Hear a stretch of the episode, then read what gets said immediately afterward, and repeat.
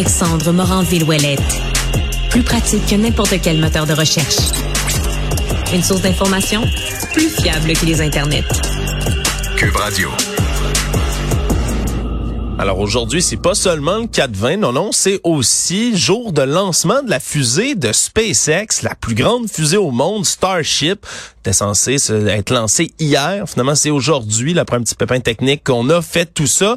Et heureusement ou malheureusement, c'est pas clair, dépendamment de qui on lit ou on écoute à ce sujet. Mais la fusée a explosé finalement en plein vol. Mais semble-t-il que c'est correct parce qu'on a toutes sortes de données qu'on peut se prendre en main avec tout ça. Pour démêler un peu le tout, je suis avec Olivier Hernandez, qui est directeur du Planétarium de Montréal. Bonjour, Monsieur Hernandez. Bonjour. Une fusée qui explose, c'est un succès? non, bien sûr, vu comme ça, c'est un échec.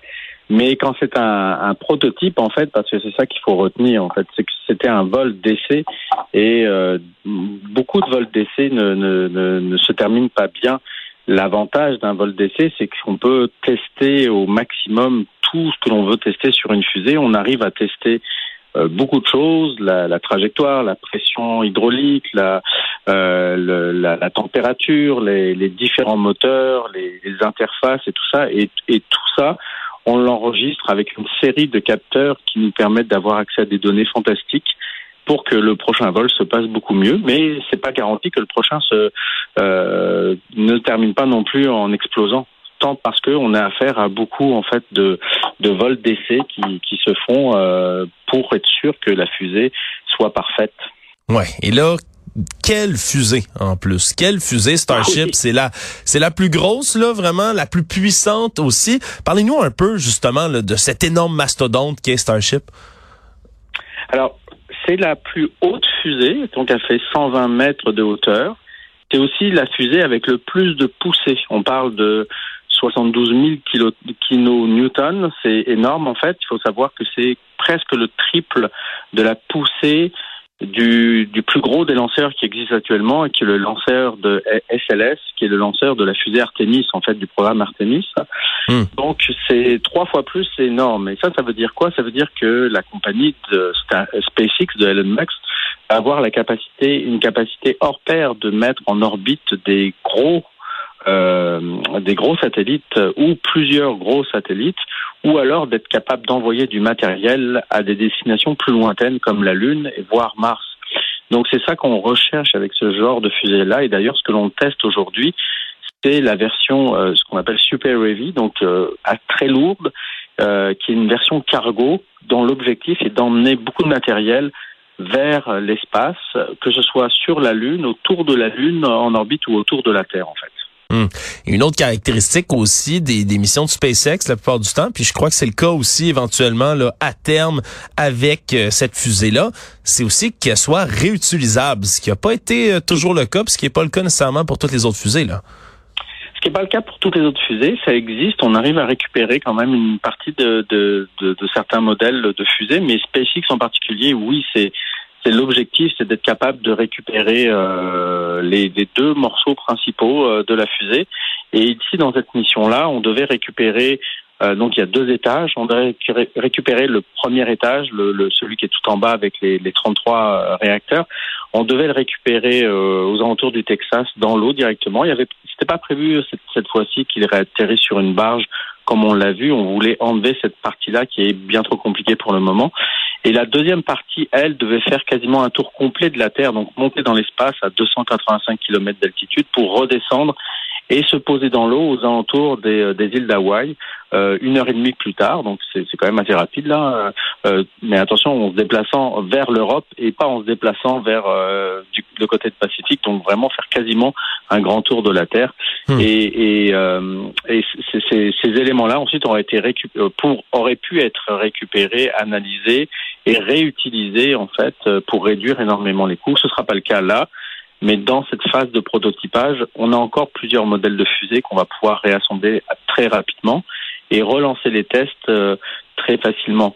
Et une des raisons pour lesquelles euh, SpaceX annonce que c'est quand même une bonne chose ce qui s'est passé et pas un échec complet, c'est que le pas de tir en question n'a pas été euh, détruit par l'explosion de la fusée parce que l'explosion s'est faite à 39 km d'altitude et c'est pas fait au moment du décollage. Hmm. Alors on a pu sauver le, le, le, pas de tir et déjà on s'aperçoit que il y a des choses qu'il faut qu'on corrige sur le pas de tir en l'occurrence là ça vient juste de sortir. Euh, les fusées euh, européennes comme la fusée Ariane ou les fusées même euh, de la NASA utilisent en fait beaucoup d'eau pour pouvoir refroidir et éviter que des morceaux en fait du pas de tir soient endommagés. C'est pas le cas pour SpaceX et là ils se sont aperçus aujourd'hui que euh, effectivement il y a des, des, trous qui sont apparus dans le dans le pas de tir à cause de ces 33 réacteurs qui sont là et donc il faudra corriger cette situation là. Donc ce sont toujours des bonnes nouvelles en fait quand il y a des choses qu'on peut corriger qui vont améliorer euh, la qualité de la fusée là. Chaque fois qu'il y a des nouvelles comme ça sur des lancements de nouvelles fusées, euh, du matériel, parce qu'on s'entend, ça coûte extrêmement cher, là, surtout quand, quand la fusée elle-même est détruite. Il y a toujours des gens qui, qui répondent, que ce soit en commentaire sur les réseaux sociaux, qui vont réagir dans une discussion plus tard, en étant un peu cyniques, des gens qui sont euh, tannés de voir des ressources utilisées dans l'exploration spatiale, qui se disent que ça sert à rien. Est-ce que c'est important, l'exploration spatiale, d'investir comme ça? Qu'est-ce que vous leur réponderiez à ces gens-là? Ben, je leur répondrai que euh, plusieurs choses. D'abord, ça fait travailler énormément de gens et c'est une chose qu'on n'arrive pas à voir, mais beaucoup de gens, beaucoup de, bons salaires sont donnés euh, avec des, des, gens très spécialisés. Euh, ça permet d'augmenter euh, l'éducation d'un pays euh, et les retombées justement en éducation sont énormes. Il ne faut pas négliger le, le côté rêveur en fait de toute la conquête spatiale qui va attirer des jeunes filles et des jeunes hommes vers la euh, euh, vers le, les sciences en fait qui a du mal à recruter en fait euh, des scientifiques. Donc c'est c'est toujours bénéfique de, à ce niveau-là. Ensuite il faut voir le programme dans son ensemble parce que oui ça fait travailler énormément de monde et on peut le comparer à d'autres programmes qui existent. Par exemple on prend le programme Artemis euh, c'est un programme qui coûte effectivement très cher. on parle de 110 milliards de dollars. Mais si on prend un programme comme euh, par exemple le programme Persévérance, qui lui va être aux alentours de 1 milliard de dollars, donc 110 fois moins cher, euh, c'est un programme qui nous permet d'explorer la planète Mars, de rechercher la vie sur notre planète et qui va et qui, qui a fait travailler énormément de chercheurs pour aboutir en fait à la construction de cet astromobile-là, puis de l'envoyer sur la Lune, et ensuite la récolte de données, l'analyse de données fait en travailler encore beaucoup de monde. Et les, ce que l'on apprend de cette recherche fondamentale-là, c'est, c'est colossal pour les scientifiques, mais aussi on s'aperçoit qu'il y a des conséquences pour les êtres humains qui sont extrêmement bénéfiques. Par exemple, pensant le, lorsqu'il y a eu la conquête vers la Lune euh, avec les programmes Apollo, on a développé euh, des technologies qu'on pensait pas devoir développer un jour ou l'autre. Les couches culottes, par exemple, euh, hmm. ont été inventées euh, pour la Lune. Le velcro a été inventé à travers la Lune. les, les, systèmes laser LASIK qui permet de faire la correction de la vue maintenant et dont on, on en bénéficie tous et qui nous permet d'avoir de, des yeux corrigés, ça vient directement en fait des systèmes d'alignement euh, des, euh, des, des, des, des, capsules en fait Soyuz hmm. qui s'approchaient en fait de la station spatiale internationale pour pouvoir les guider correctement. Euh, les, les, les, euh, les, détecteurs CCD, en fait, les, tous les appareils photo que l'on a en fait dans nos téléphones cellulaires, et vous savez qu'on en a des milliards maintenant, là, on a deux, trois par appareil photo, et puis chacun possède au moins un téléphone sur Terre, donc vous voyez à peu près 8 milliards de, de téléphones. Ben, ces capteurs, en fait, ont été inventés pour l'astronomie, euh, et on a reçu, en fait, un Canadien a reçu le prix Nobel en 2017 pour l'invention de ce capteur-là, 50 ans plus tard après avoir inventé ce capteur-là. Donc, on, a trouvé une utilité bien précise dont on n'est plus capable de se passer, dont tous les influenceurs et influenceuses utilisent maintenant pour mettre leurs photos sur Instagram.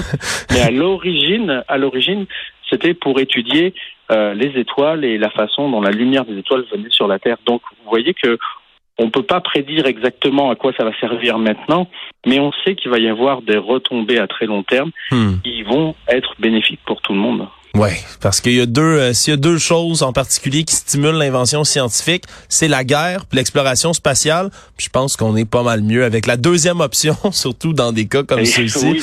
alors, alors, souhaitons que c'est la prochaine fusée n'explose pas, du moins qu'elle se rende encore plus loin. La question qu'on puisse euh, éventuellement aller sur Mars que de nouvelles passionnantes là qu'on pourrait découvrir dans l'espace.